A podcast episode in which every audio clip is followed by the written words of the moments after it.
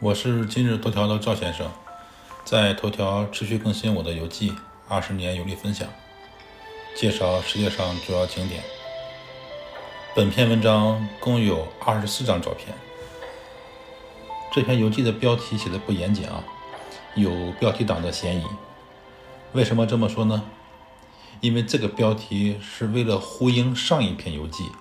上一篇游记的标题叫做《热带雨林钓鳄鱼》，所以这篇游记名字叫《热带雨林玩鳄鱼》。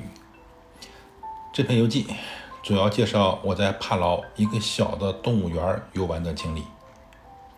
既然标题说到了玩鳄鱼，我就先发一张我玩鳄鱼的照片。这是一只喂养的小鳄鱼，比较老实，没有太大攻击性。我悄悄抓起它的尾巴，它也没有太多反抗。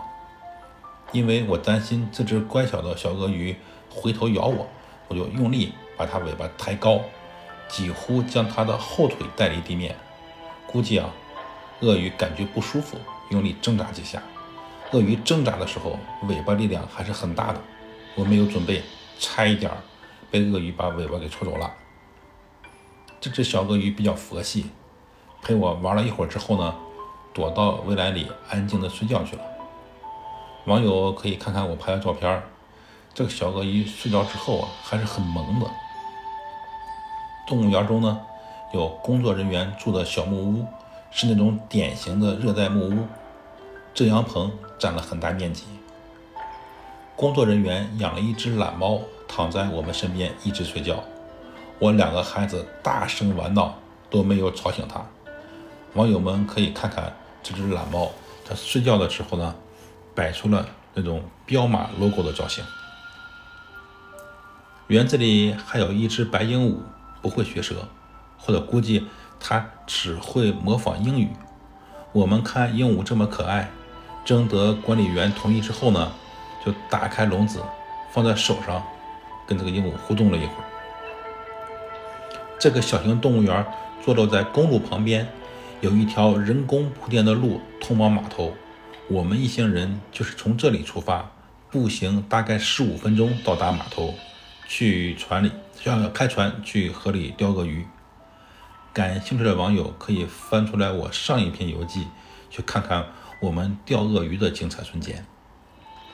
我呢在这里补充几张河流出海口的照片，从这几张照片可以看到，呃，这个河边树枝上呢。垂下来了藤蔓在水里扎根。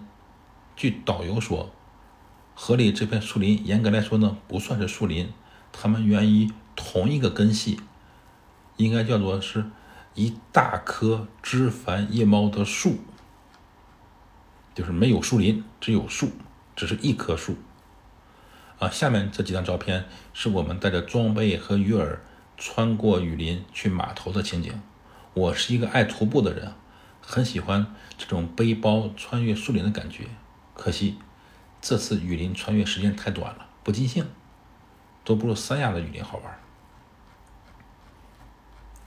那么河边还有很多之前我没有见到过热带植物，我和孩子们最喜欢的就是下面这一种，它绿色的枝干上结出红色的果实，红配绿，典型的东北大花棉袄的经典配色。园子里还有一个经过修剪的棕榈树，很漂亮。多余的叶子被修剪去掉后呢，整个棕榈树就是一把扇子的造型。赵先生，二零二二年十月十日。